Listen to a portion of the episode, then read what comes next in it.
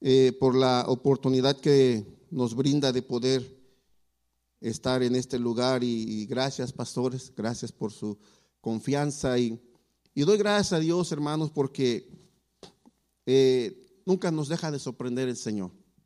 Y antes de entrar a la palabra quisiera eh, darle gracias a Dios también porque hace ocho días, el, sábado pasado, eh, mi esposa llegó a la mitad del cuarto piso.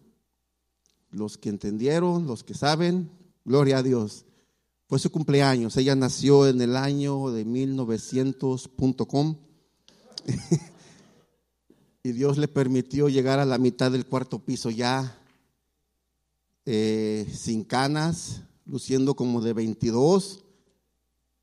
Y hasta me dan ganas de, ya le dije, ¿verdad? Ya le pedí matrimonio, no le he dado anillo porque están cerradas todavía, no las abren. ya cuando las abran, este, pero ya conseguí una en una tlapalería y unos anillos que se, se, amarra, se, amoldan a cualquier dedo y, y, esos no se los van a robar. Ya ve que hace años fue Donkey, Don, ¿cómo se llama? Don King, el señor. Fue a México, andaba en la ciudad de, de México y andaba en un taxi, sacó la mano y desapareció su reloj. Entonces, si trae hoy joyas, oro, es peligroso, hermanos. Mejor compre poquito más económico y guardamos hasta los dedos, ¿verdad? Pero doy gracias a Dios por la vida de, mi esposa y que, Dios le siga conservando así de joven, ¿verdad?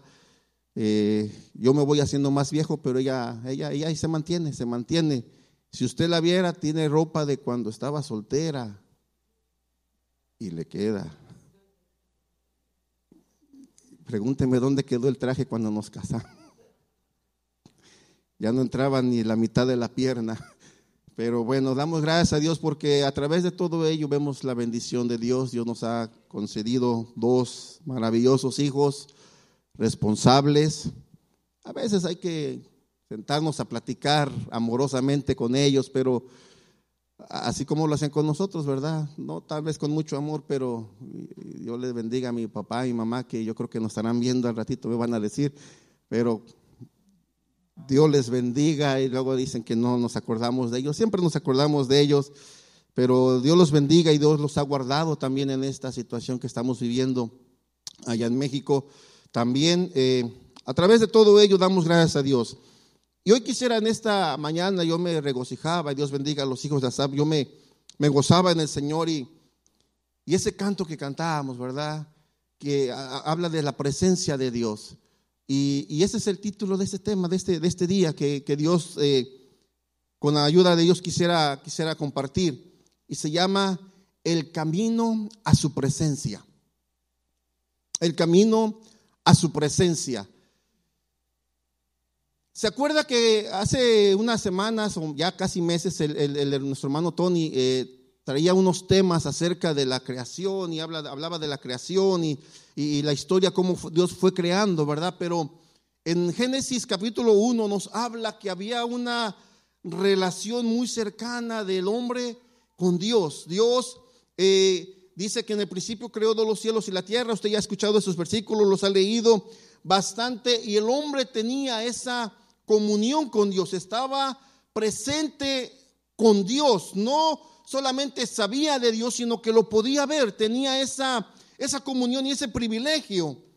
Pero pasan los versículos del capítulo 1, capítulo 2, y vemos que hay un evento que hace separación entre el hombre y Dios. ¿Se acuerda que cuando eh, yo le doy un mandamiento a Adán, después eh, está formada Eva y viene y come del fruto prohibido que alguien decía que era la manzana, otros decían que era un durazno, y los hombres que tienen, aquí se les pinta el huesito, decían que era la manzanita del pecado.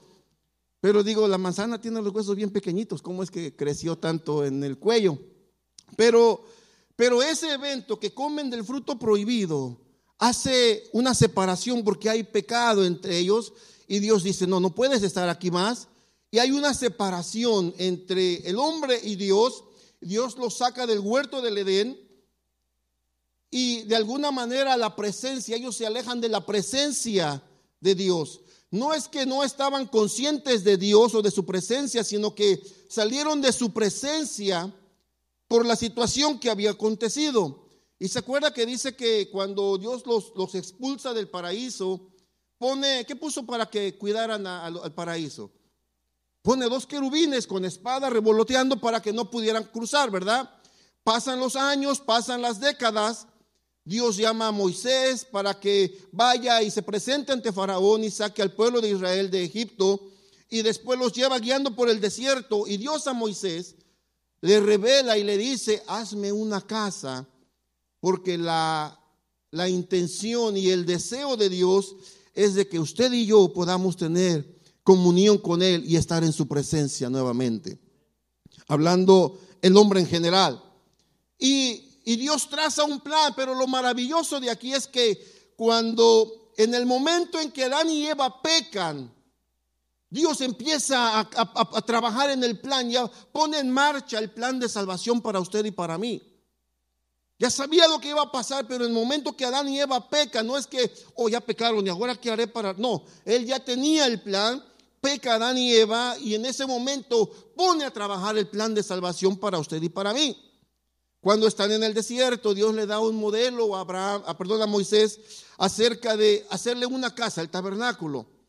Y, y el tabernáculo contenía ciertas cosas, el tabernáculo tenía ciertos ritos que los hombres tenían que hacer una parte el pueblo, otra parte los levitas y sacerdotes, y otra parte, una vez al año, el sumo sacerdote podía entrar al, detrás del velo, al lugar santísimo, que decían que era la presencia de Dios estaba allí, donde estaba la vida. ¿Se acuerda que hace algunos, yo creo, dos, tres años hablábamos o hablaba acerca del tabernáculo, que, que la puerta principal para entrar al atrio le llamaban el camino, para la puerta para entrar al lugar santo le llamaban la verdad, y el velo que estaba para entrar al lugar santísimo le llamaban la vida. Ahí estaba la presencia de Dios en un arca. El arca del pacto contenía dos querubines guardando el arca. Tenía las tablas de la ley, la vara de Aarón que reverdeció y tenía el maná, el arca del pacto. Pero Dios quería tener, y ha sido su intención, su deseo de tener comunión con nosotros y no cosa rara, pero en el, en el velo que dividía el, el, lugar santo del lugar santísimo, dice que ahí estaban incrustados dos querubines. Y a si les pido, de, si podían los muchachos poner la primera, eh, los dos primeros versículos de la, de la que les dije. Gracias. Es que no sé si se dice slide, se dice diapositiva, o, ya sabe usted. Pero bueno, en Génesis 3:24 dice, luego de expulsarlo, al hombre, hablando al hombre, puso al oriente del jardín del Edén a los querubines y una espada ardiente que se movía por todos lados para custodiar el camino que lleva al árbol de la vida. Y después en Éxodo, cuando Dios le está diciendo a Moisés cómo hacer y cómo tenían que edificar el tabernáculo, le dice, haz una cortina de púrpura, carmesí, escarlata y lino fino, con querubines artísticamente bordados en ella. No eran querubines físicos, pero eran querubines que simbolizaban y que estaban ahí como, como aquellos dos que estaban con la espada para que el hombre no regresara a la vida, a tomar el árbol de la vida. Estaban estos querubines resguardando. En ese velo estaban incrustados, dice, artísticamente bordados, querubines, porque sabían que después de ese velo estaba la vida. Después de ese velo estaba la presencia de Dios y no cualquiera podía entrar. Entonces, ¿cómo vamos a llegar? ¿Cómo iba a llegar el hombre a la presencia de Dios si al pueblo en general solo se permitía llegar hasta el atrio? En el huerto estaba el árbol de la vida y los querubines lo guardaban. En el tabernáculo estaban los, eh, los querubines incrustados en el velo para resguardar. Y entraba el sumo sacerdote una vez al año y tenía que hacer un ritual y tenía que, guardarse completamente para que no pudiera morir una vez que, no, no que entrara, que medio se abriera la puerta o el, o, el, o el velo, porque el velo era de un grosor que él tenía que, no lo podía mover con las manos, tenía que moverlo con el hombro porque en una mano llevaba un recipiente con la sangre y en la otra mano llevaba el, el, hisopo y tenía que levantar y empezar a rociar la sangre, que era la que, como la protección, como el, el medio de pasaporte para poder entrar y no ser consumido.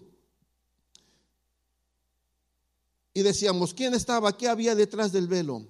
Detrás del velo estaba Dios. Detrás del velo estaba su presencia. Pero ¿cómo llegar a Dios si no le conozco? ¿O conozco a Dios? Un hombre, un hombre ateo estaba en una ciudad en una conferencia y empezó a dar sus explicaciones, sus razones por las cuales él no cree en Dios y por las cuales Dios no existe.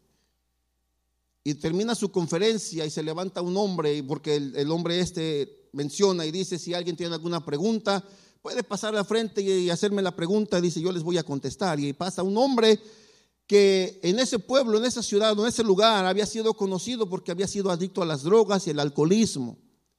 Y había encontrado eh, en Jesucristo el camino para salir de esas adicciones y ser libre.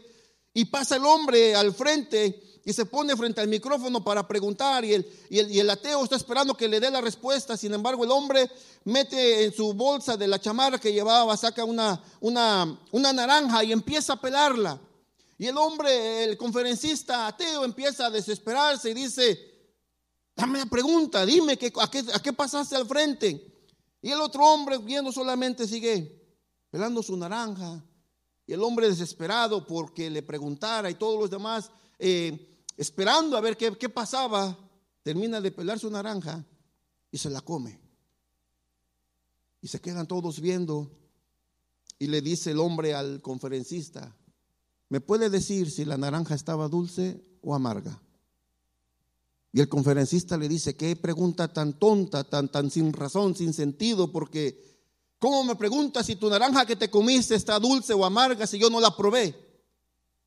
Y el hombre le dice al conferencista, dice exactamente, ¿cómo puedes hablar de un Dios si no le has probado, si no le has conocido?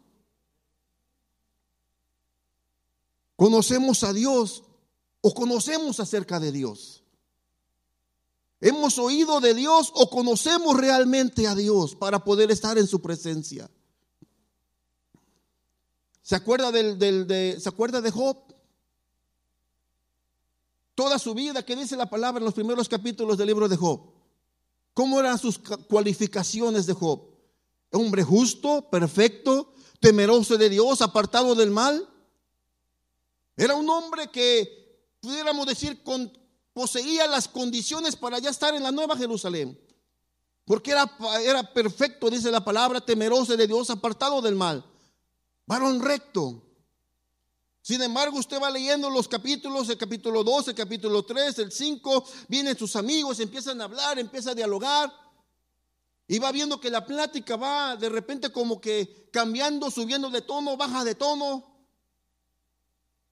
¿Y qué llega a decir? Si ponemos de favor el versículo Job capítulo 42. ¿Qué llegó a decir Job en su momento? Esto es después de que terminó su, de que ya había hablado con Dios, de que ya había eh, dialogado, se había puesto con Dios a hablar y dice, de oídas había oído hablar de ti. La versión 60 dice, de oídas, de oídas te había escuchado, pero ahora dice, te veo con mis propios ojos. ¿Se imagina? Era un hombre que temía a Dios.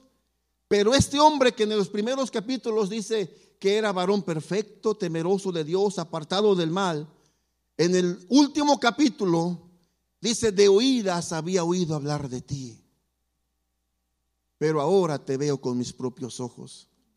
Pero los versículos anteriores dice, tú tuviste la paciencia, el amor, la bondad, la misericordia de decirme, ¿qué quieres preguntar? Pregúntame, háblame, pregúntame, yo te escucharé, yo te responderé. Y después de esa plática que tuvieron, Job dice, de oídas te había oído, mas ahora mis ojos te ven. Cuando nos reunimos como cristianos, como pueblo de Dios, cuando confesamos y profesamos ser cristianos, realmente conocemos a Dios o estamos en una iglesia porque hemos oído hablar de Dios. Con todo respeto, pastor, pero su mamá se llama Mercedes. De aquí ahorita ya no conteste usted. ¿Cuántos conocen, cuántos, cuántos saben a qué grado de escuela llegó la hermana Mercedes? ¿Perdón? El pastor lo ha dicho muchas veces. Si no mal recuerdo, primer grado, ¿verdad? Segundo grado. Segundo grado de primaria. ¿La hermana Mercedes era zurda o era derecha? Era con la zurda, ¿verdad? Que el pastor esperaba por un lado y le llegaba por otro lado. ¿Dónde trabajaba? En un dispensario. Pero hemos oído hablar de la hermana Mercedes. Su carácter, cómo educaba, las cicatrices que le dejó al pastor en, la cabeza. Tres cicatrices. Hemos oído hablar de ella, ¿verdad? Pero ¿cuántos la conocemos? ¿Quién la conoció? ¿Quién la conoce? Los hijos, porque tuvieron la relación personal, porque estuvieron allí, vivieron allí, sufrieron para bien o para mal las consecuencias de estar allí, la, educación, los, regaños, la comida. El que se casa dice que cuando se va de la casa de la mamá anhela porque, ay, estos frijoles no saben igual allá. ¿Verdad? El casado dirá, no, porque aquí está mi esposa. Pero para lo que voy es esto de que hay hombres que dicen conozco a Dios, pero en realidad posiblemente solamente han oído hablar de Dios. Pero solo aquel que tiene la relación con Dios conoce a Dios, que antes era de imposible que pudiésemos llegar como hombres porque había un pecado que nos impedía llegar. Dios establece un, templo, un tabernáculo de reunión, el tabernáculo de la congregación, como le llamaban de diferentes maneras, pero establece un templo, un lugar en medio del, desierto, en medio del pueblo, en los cuales había que hacer ciertos rituales, ciertas cosas, para que un solo hombre, representando a todo el pueblo, pudiera llegar a la presencia de Dios. Pero ese no era el objetivo de Dios. Si ponemos la segunda de las de, la, de las fotos o de los slides que, les di de favor, para que vean los lugares, las, cosas que había. En el, en, el, en, el, en el atrio estaba el altar del sacrificio, donde traían al animal y lo sacrificaban. Enseguida estaba el altar del holocausto, donde traían ya la carne ya desangrada, ponían al animal ahí a que se quemara completamente. Después estaba la fuente de bronce, Después entraban al lugar santo y ahí encontramos el, candelabro de oro, la mesa de los panes de la proposición y el altar del incienso antes de entrar al lugar santísimo donde estaba el arca del pacto. Cada una de esas cosas representaban a Jesucristo. Unas de ellas dice la palabra que eran sombra y figura de lo porvenir. Usted separa Incluso ahorita que hay varios focos, pero usted se para allá afuera en el sol. O si apagamos todo, si dejamos solo un foco, usted se para y allá va a ver solamente el reflejo de usted. Pero ese reflejo no nos dice si usted tiene canas, si usted eh, es güero, es moreno, es amarillo o es rojo. No nos dice qué tan alto está, qué tan delgado, qué tan o qué tan más no tan delgado está. Cómo tienen los ojos, si los tiene verdes, rojos, o azules o negros o cafés. Si el pelo lo tiene güero, chino, no, no nos dice la sombra, solamente refleja. Y eso era lo que el pueblo tenía. Ellos tenían solo la sombra de algo que iba a venir después, que era Jesucristo. Y todo ello nos habla de Jesucristo.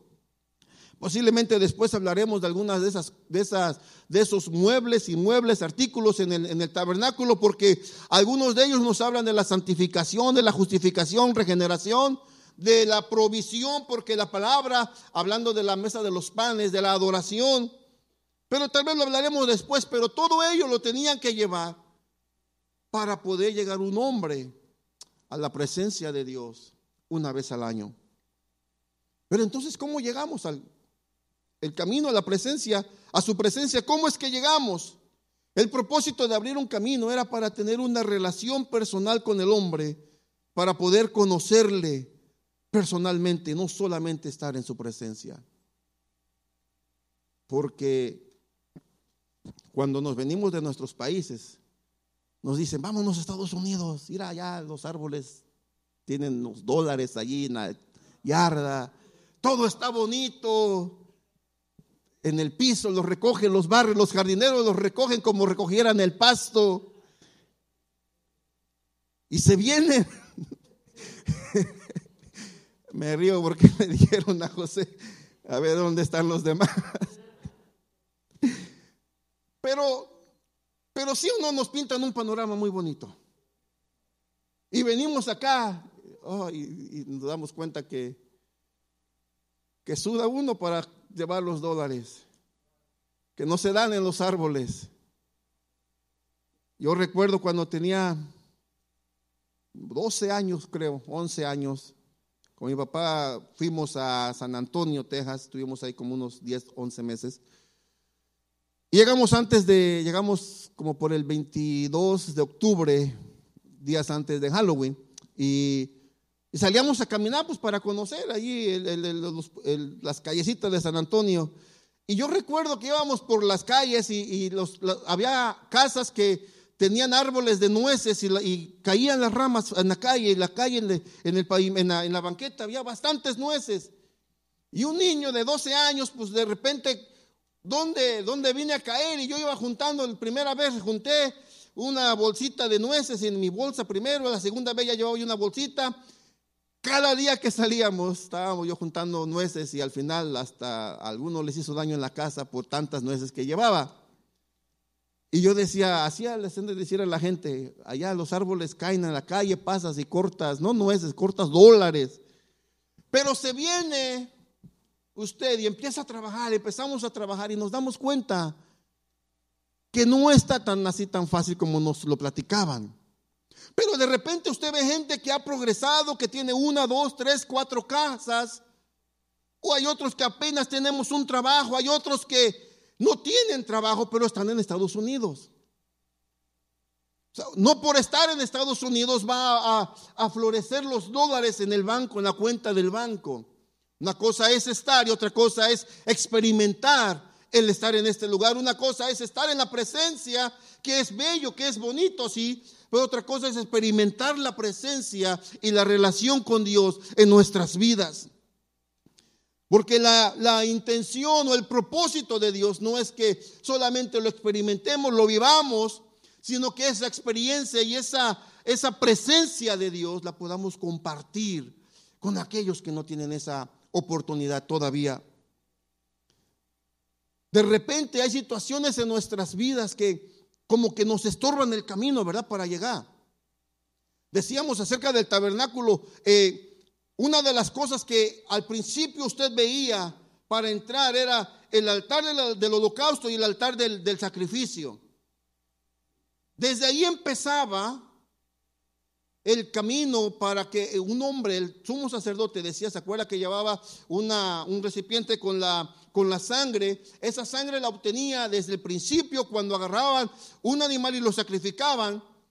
Llevaban esa sangre y cruzaba pero antes ya se había lavado las manos en la fuente de bronce, tenía que, haber, tenía que pasar por el lugar santo, llegar al lugar santísimo para meter la sangre. Y ese era de alguna manera su pasaporte para poder estar allí y no morir. Claro que tenía que no pecar, tenía que mantenerse. Es como parecido, como cuando usted viene de otro país a Estados Unidos, tiene que tramitar la visa, ¿verdad?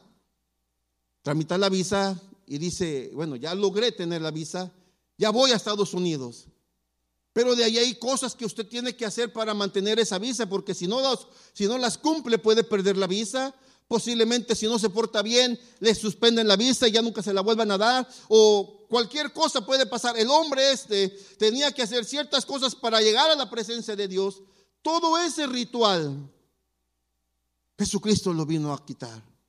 No a quitarlo como no necesario, sino ya no es necesidad de hacer sacrificios físicos. Él abrió el camino, dice la palabra, y si podemos, por favor, a Hebreos 10, 19 y 20, por favor. Así que, hermanos, mediante la sangre de Jesús, tenemos plena libertad para entrar al lugar santísimo. Por el camino nuevo y vivo que Él nos ha abierto a través de la cortina es decir, a través de su cuerpo. El versículo 19 dice que tenemos a través de la sangre la libertad.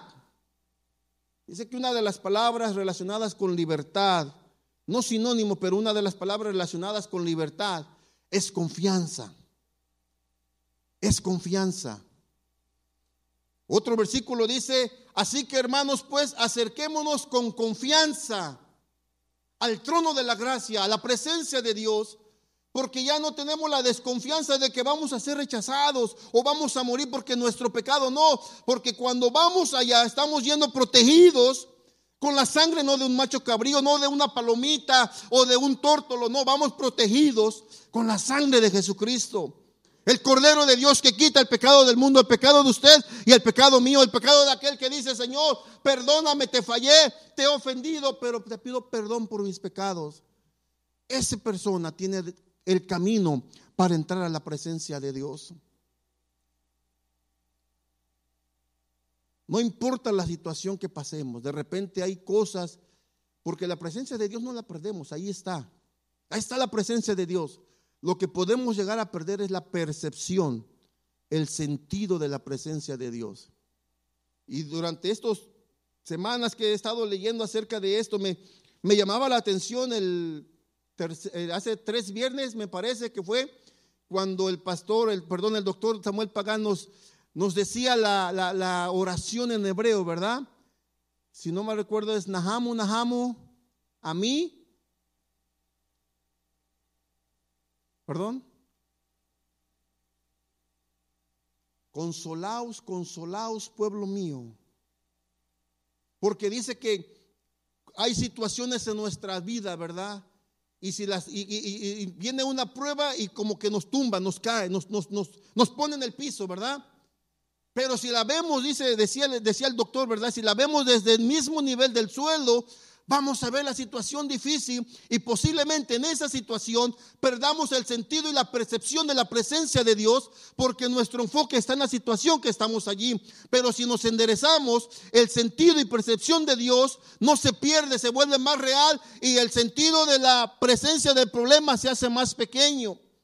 Con la actitud que enfrentamos nuestros problemas, eso a mí me tocó esa vez.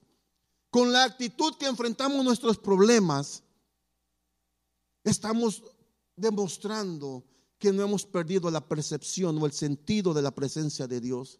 Yo sé que está ahí, pero el problema aquí está ahí, este me va a tumbar. Yo sé que ahí está Dios y ahí está su palabra, pero es que el problema no se va, ahí está, mira. Pero cuando la persona cambia la percepción, cambia el sentido, dice, el problema está ahí, pero ¿sabes qué? Aquí está Dios conmigo, ahí puedes estar, pero Dios me va a dar la victoria. Porque no podemos perder la percepción de la presencia de Dios. Yo he visto personas, y aquí usted ha visto personas que han pasado por problemas difíciles y no es que salten de alegría, pero dice Nehemías que el gozo del Señor es nuestra fortaleza. No podemos perder el gozo a pesar de las situaciones que estamos pasando, porque, miren, en el trabajo tengo una, hay una persona que, que lleva ya, si no mal recuerdo, me dijo 14 años haciéndole diálisis porque situaciones de, de las aseguranzas y estos planes y aquello, ya estaba a punto de que lo operaran y luego lo cancelaron y otra vez. Y, platicando con él, le decía, no pierdas la esperanza, se va a abrir la puerta de alguna manera para que tú puedas tener el trasplante. No, no, no, yo no la pierdo y usted lo ve, eh, trata de hacerse el ánimo. La semana pasada me dice, ¿qué cree? Estábamos trabajando y ve, el ve su teléfono, una llamada y dice, me, dice, ¿me das permiso? Necesito contestar esta llamada, por favor. Y se aparta a un lado y empieza a llamar. Y cuando cuelga, haya visto el grito que él pegó de alegría y de regocijo porque dice, aprobaron mi aseguranza, aprobaron la financiera, me van a operar, voy a empezar los trámites para que me hagan los estudios, para que puedan operarme. El ánimo con el que él, él, enfrenta el problema que está viviendo, que está pasando, le ha ayudado a sobresalir y a mantenerse hasta el día de hoy.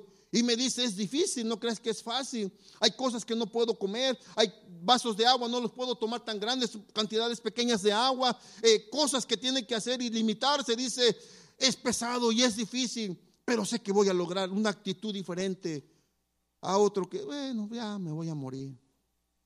Se va a morir. porque esa es la actitud y eso es lo que está sembrando, a menos que Dios diga otra cosa, ¿verdad? Pero la percepción de la presencia de Dios no lo podemos no lo podemos eh, perder. Si estamos perdiendo, tenemos que hacer los arreglos para enderezarnos y tomar esa percepción. Días pasados, si no mal recuerdo, antier estaba leyendo eh, algo que me llamó la atención porque, eh, ¿se acuerda el Salmo 23 que dice, aunque ande en valle de sombra de muerte? Que realmente existe el valle de la sombra. El valle de la muerte existe, está, no recuerdo la, cantidad de kilómetros, pero está al sur de Jericó. Es una, es una empeñadera difícil que dependiendo el tiempo de, frío a, del, frío al calor, los, donde dependiendo si había frío en este lugar, los pastores tenían que pasar por ahí con sus rebaños para llegar allá abajo al lugar donde había, iba a haber calor, iba a haber buen clima para cuidar a sus rebaños. Igualmente, cuando allá cambiaba el clima, tenían que venir de regreso y pasar por ese lugar por eso el, el, pastor traía, en su, su traía su, su, gancho, su bastón, como le quiera llamar, y traía un gancho porque los pasadizos están tan pequeños, tan angostos, que no le da, es más, no tiene espacio ni para que una, una ovejita se voltee. En dado caso de que vea peligro y que pueda dar la vuelta, no se puede. Y es muy, muy peligroso y es muy fácil que una oveja pueda irse al despeñadero. Y entonces cuando se está resbalando, el pastor viene y con el gancho a las mayores las agarra del cuello y a los pequeños los agarra del cuerpo y los levanta y los pone en el camino otra vez. Por eso el pastor David, que conocía esos caminos, dice, aunque ande en valle de sombra y de muerte, aunque vaya por el despeñadero, no temeré mal alguno. La percepción de la presencia de Dios dice, aunque vaya por momentos difíciles en mi vida, no temeré porque tú estarás conmigo. Tu vara y tu callado me infundirán aliento. Si me resbalo, tu callado me levanta.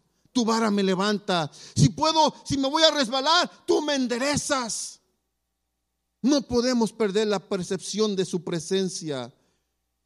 El camino a la presencia de Dios, hermanos, fue abierto a través de la sangre de Jesucristo. No podemos perderla y más en este tiempo, como decía nuestro hermano José hace un momento, en estos tiempos tan difíciles que estamos viviendo. Usted ve personas de repente por fuera riéndose y alegres y de repente por dentro están pasando por tribulaciones. Gente que aparentemente tienen todo.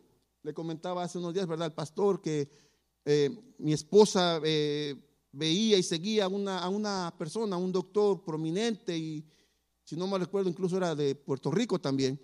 Y, me decía mi esposa, dice, tiene buenos, buenos eh, videos de, acerca del cuidado de la salud y todo ello. Y mi esposa, ese, estaban platicando y me dice, mira, te voy a enseñar uno y prende su teléfono y abre. Y lo primero que aparece es que esta persona se suicidó. O se cayó de un edificio, creo de siete, ocho pisos, y lo estaban viendo como si fuera un suicidio. Una persona que se dedicaba a dar eh, consejos, guianza acerca de cuidado de salud. No sabemos qué estaba pasando por su cabeza. Yo le digo a mi esposa, yo quiero creer que estaba caminando en el balcón y se resbaló porque no cabe en mi cabeza que una persona dando buenos consejos haya decidido suicidarse. Qué tan grandes eran sus problemas. Y me compartía el pastor que han dicho que en estos últimos tiempos las personas que han podido sobresalir y avanzar con mejor actitud esta pandemia son los que van a la iglesia. Usted y yo, hermano, tenemos algo en nosotros que nos hace ver las cosas diferente, que nos hace vivir las cosas diferente, que nos hace reaccionar a las cosas diferente. No es nuestra capacidad, no es lo que conozcamos, no es lo que poseamos, no, es lo que habita en nosotros, porque ahora ya no habita en un templo de cuatro por cuatro, un templo grande, no, ahora habita entre nosotros y en nosotros y se mueve a través de su, de su vida. Bendito es el nombre del Señor.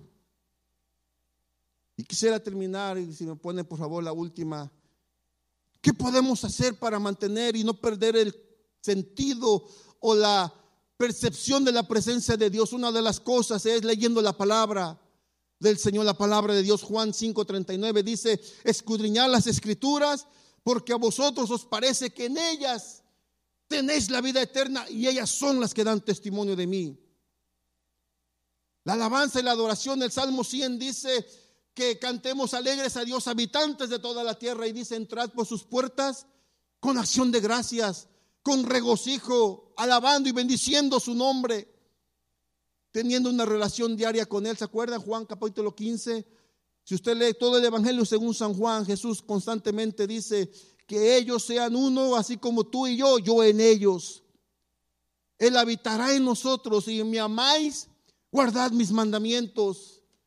Y Hebreos 10:25 dice, congregándonos. Puede haber más cosas. Puse esas cuatro nada más. Hebreos 10:25 dice, no dejando de congregarse, como algunos tienen por costumbre. Dios bendiga a usted, Dios bendiga a cada uno de ustedes que decide venir acá a la casa del Señor a congregarse. La semana pasada compartí el versículo que dice que el fierro con el fierro se afila, ¿verdad? Y los hombres con los hombres también, porque nos vemos y nos, vemos, dice Colosenses o Efesios, dice que nos motivemos y nos motivamos al amor y a las buenas obras. Porque nos vemos y decimos, hermano, adelante. Nos da ánimo el vernos unos a los otros, nos levanta el ánimo porque no es el hermano ni su presencia, es la presencia de Dios en la persona de aquel, de aquella que la podemos ver y que nos ama y que dice estoy orando por ti, tienes una necesidad, yo te ayudo, yo te apoyo, si puedo financieramente o físicamente, pero en oración nunca te va a faltar que alguien esté orando por nosotros. No perdamos y luchemos por no perder la percepción de la presencia de Dios, porque el camino a su presencia nos fue abierto, hermano, a través de Jesucristo su Hijo, el cual nos ha dado vida y vida en abundancia. Dios le bendiga, Dios le guarde, Dios sea con usted, aleluya.